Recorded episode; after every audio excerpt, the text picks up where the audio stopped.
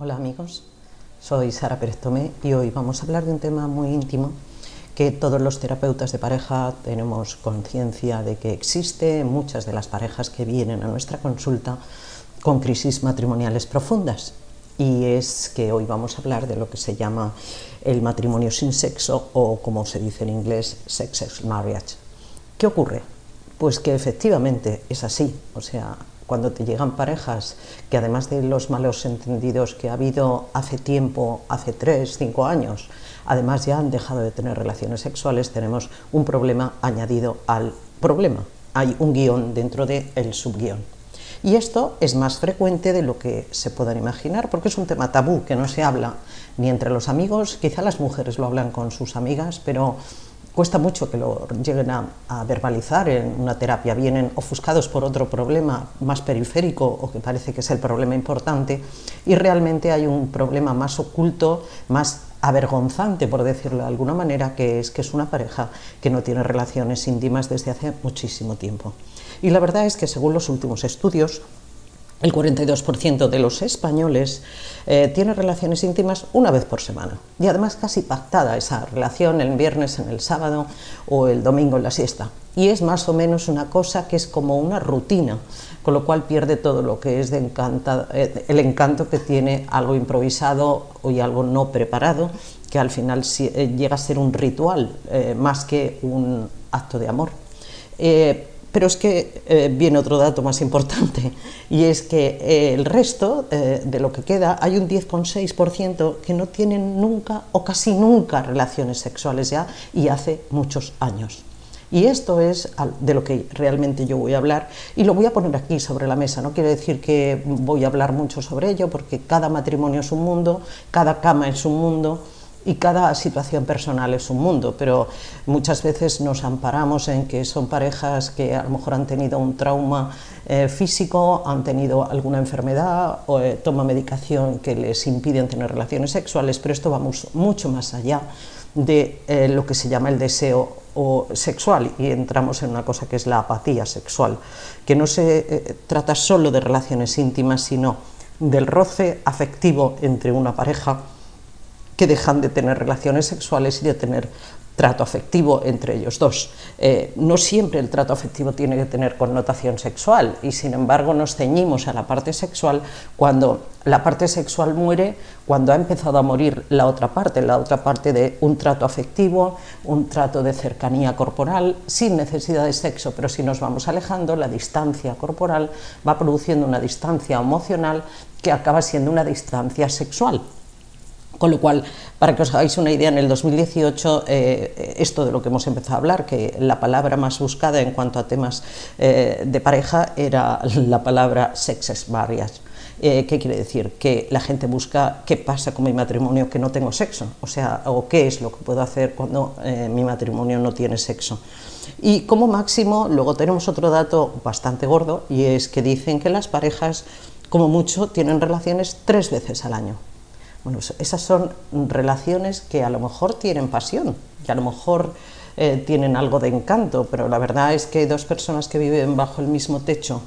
que simplemente no se acerquen íntimamente y corporalmente más que tres veces al año de los 365 días que tiene el año, pues dice mucho de la comunicación verbal y no verbal de esa pareja e incluso de la comunicación paraverbal. En muchos casos ya se está viendo que esto ocurre en las parejas cuando ya tienen hijos, o sea, cuando han tenido un primer hijo empieza a romperse el ritmo habitual o normal que tenía esa pareja de relaciones sexuales, bien por recuperación del parto de ella, bien porque él se siente inseguro y no sabe cómo empezar o qué hacer o bien porque los dos empiezan a volcarse tanto en los niños, empiezan a hacer una especie de colecho permanente todas las noches, en las siestas, en las cenas o en, los dos dormires o en los amaneceres, de tal manera que es que no se da lugar a la mm, intimidad conyugal relajada, tranquila, con tiempo. Y lo que está ocurriendo al final es que los hijos son un impedimento para que los padres se sigan amando. Y esto, lejos de ser una ventaja, es una desventaja, porque el amor de esos padres y esa felicidad que te supone compartir eh, a la otra persona íntimamente, viven tus hijos. O sea, tú tienes una oxitocina, una sensación de bienestar, que quieras o no, se lo transmites no solo a tu pareja, sino también a tus hijos. Esto sin añadir las parejas que eh, deciden no tener relaciones sexuales por miedo a tener un hijo más o tienen unas relaciones sexuales muy forzadas o en un momento dado con muchísima tensión o incluso para arreglar un enfado. Y entonces, claro, eso, eh, lejos de ser una relación íntima, es una relación sexual para arreglar un roto, por decirlo de alguna manera, pero no es una relación sexual e íntima, natural y llevada al límite de compartir entre los dos. Arreglemos el enfado antes y ya tendremos relaciones después, pero no tengamos prisa en tener una relación sexual después de un enfado, porque eh, igual que un hijo no arregla una pareja, una relación sexual no arregla una pareja, lo arregla una relación conyugal, que una relación conyugal es mucho más que una relación sexual. Aquí el problema está en que muchas veces eh, no solo es eh, el tema de que se llegue a un pacto conyugal de no tener sexo por las circunstancias que sean, que ya veis que son muchas, muy variadas, y muy subjetivas por las dos partes, porque hay veces que uno de los dos piensa que el otro no quiere, uno de los dos piensa que el otro no me desea, entonces no hago. Entonces entramos en un bucle de desconocimiento del otro, de desconocimiento del deseo del otro, del desconocimiento de lo que yo le atraigo al otro por falta de verbalización entre los dos, que entonces ese pacto que se hace es un pacto eh, totalmente como un cheque en blanco. Has firmado un pacto sin saber por qué ni saber hasta cuándo, ni saber cómo arreglarlo. Simplemente está firmado, tengamos un armisticio y déjame vivir mi vida enamorándome de mis hijos pequeños y tú déjame mi vida enamorándome de mi trabajo o eh, saliendo con mis amigos o mis amigas. Y así compensamos la parte afectiva que no podemos darnos el uno al otro. Pero hay un tema eh, diferencial claramente y es cuando entre los que hay esta falta de realidad sexual o de comunicación sexual y, empieza a surgir eh, vicios o hábitos de conducta de apatía sexual permanente, ya no se acuestan nunca juntos, ya se levantan y no se hablan, cada uno tiene sus espacios de ocio, sus espacios de compensación, entonces eh, entramos en que hay uno de los dos que, por ejemplo, no está de acuerdo en esta situación, puede no estar de acuerdo. Hay una de las partes que se siente cómodo y a gusto y la otra parte no y la otra parte no, y se encuentra con un muro, un muro en el que no entiende por qué está pasando y además no quiere que siga pasando esto, pero no sabe cómo gestionarlo, porque si a este pacto, que ya de por sí es tóxico y ya de por sí no es bueno, mm, nos encontramos con que uno de los dos no quiere este pacto y le están obligando a asumir el pacto, entonces entramos en esas crisis que luego nos llegan a nosotros de llevamos 10 meses sin tener relaciones íntimas y yo no estoy de acuerdo en lo que está pasando y la otra parte o pone cara de susto o dice, sí, lo sabía, pero me da igual. Entonces, esto es lo que realmente yo quiero poner aquí de manifiesto. Si alguno de vosotros tiene un problema de apatía sexual, primero tiene que asegurarse de cómo está el otro, porque eh, las relaciones conyugales no es cómo me siento yo y lo que quiero yo, como tampoco yo quiero tener un hijo a costa tuya y si, no me importa si tú quieres o no quieres tener un hijo, o si quieres o no tener una relación sexual conmigo, sino es importantísimo saber qué piensa el otro, cómo piensa el otro y qué es lo que eh, necesitamos los dos, porque somos un proyecto en común en todo, no solo en la hipoteca y el colegio de los niños y en las vacaciones, sino somos un proyecto en común de sentimientos. Y esto es lo que realmente se rompe cuando uno de los dos no está de acuerdo en el pacto de no sexualidad entre, entre una pareja. Entonces, la vida sexual, eh, cuando deja de tener expectativas en las dos partes o en una de las dos partes, es muy destructiva.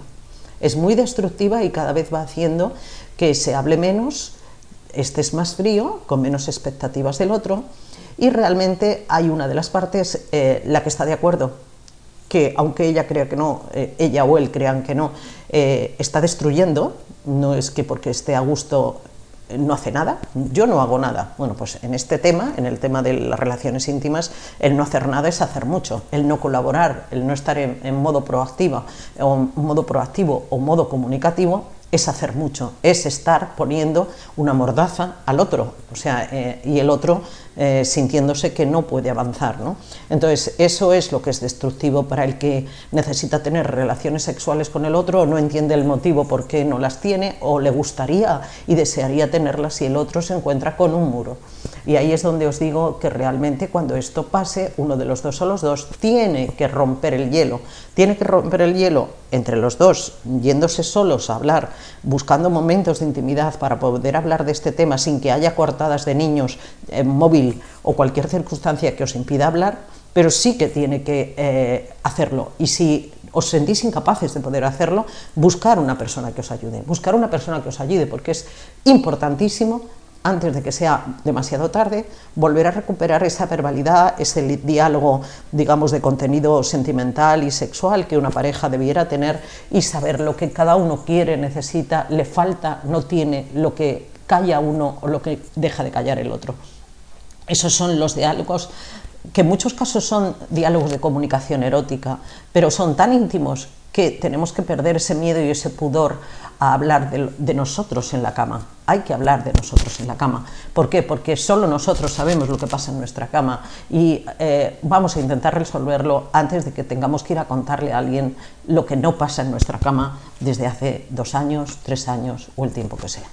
Bueno, he querido hacer un punto, eh, un punto y aparte sobre un tema que para mí es vital, eh, tanto en la terapia de pareja como en la felicidad de las personas. Sentir que no te están dejando desear a otra persona o no sentir nada por la otra persona genera muchísima infelicidad y no hay que pactar con ello y no hay que decir no pasa nada. Hay que intentar arreglarlo sí o sí y lo antes posible.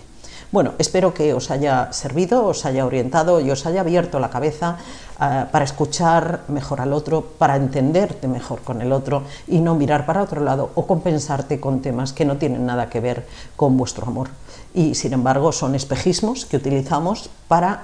matar el amor como dice matar a un ruiseñor, pues aquí es matar el amor buscando otros espejismos o haciendo pactos cuando ninguno de los dos o uno de los dos a lo mejor nunca hubieran deseado eso cuando eh, se casaron o empezaron a vivir juntos. Nadie se casa con otra persona para ser infeliz. Y la apatía sexual pactada o no pactada genera muchísima infelicidad.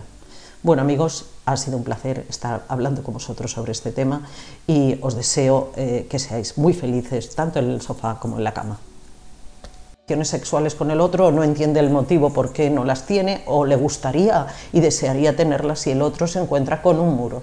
Y ahí es donde os digo que realmente cuando esto pase, uno de los dos o los dos tiene que romper el hielo. Tiene que romper el hielo entre los dos, yéndose solos a hablar, buscando momentos de intimidad para poder hablar de este tema sin que haya coartadas de niños, en móvil o cualquier circunstancia que os impida hablar, pero sí que tiene que eh, hacerlo. Y si os sentís incapaces de poder hacerlo, buscar una persona que os ayude, buscar una persona que os ayude, porque es importantísimo antes de que sea demasiado tarde, volver a recuperar esa verbalidad, ese diálogo, digamos, de contenido sentimental y sexual que una pareja debiera tener y saber lo que cada uno quiere, necesita, le falta, no tiene, lo que calla uno o lo que deja de callar el otro.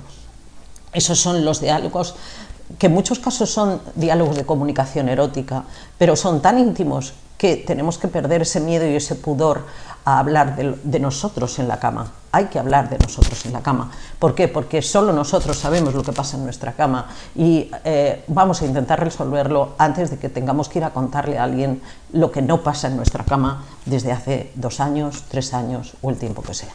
Bueno, he querido hacer un punto, eh, un punto y aparte sobre un tema que para mí es vital, eh, tanto en la terapia de pareja como en la felicidad de las personas. Sentir que no te están dejando desear a otra persona o no sentir nada por la otra persona genera muchísima infelicidad y no hay que pactar con ello y no hay que decir no pasa nada. Hay que intentar arreglarlo sí o sí y lo antes posible. Bueno, espero que os haya servido, os haya orientado y os haya abierto la cabeza eh, para escuchar mejor al otro, para entenderte mejor con el otro y no mirar para otro lado o compensarte con temas que no tienen nada que ver con vuestro amor. Y sin embargo son espejismos que utilizamos para matar el amor como dice matar a un ruiseñor, pues aquí es matar el amor buscando otros espejismos o haciendo pactos cuando ninguno de los dos o uno de los dos a lo mejor nunca hubieran deseado eso cuando eh, se casaron o empezaron a vivir juntos. Nadie se casa con otra persona para ser infeliz. Y la apatía sexual pactada o no pactada genera muchísima infelicidad. Bueno amigos, ha sido un placer estar hablando con vosotros sobre este tema y os deseo eh, que seáis muy felices tanto en el sofá como en la cama. matar el amor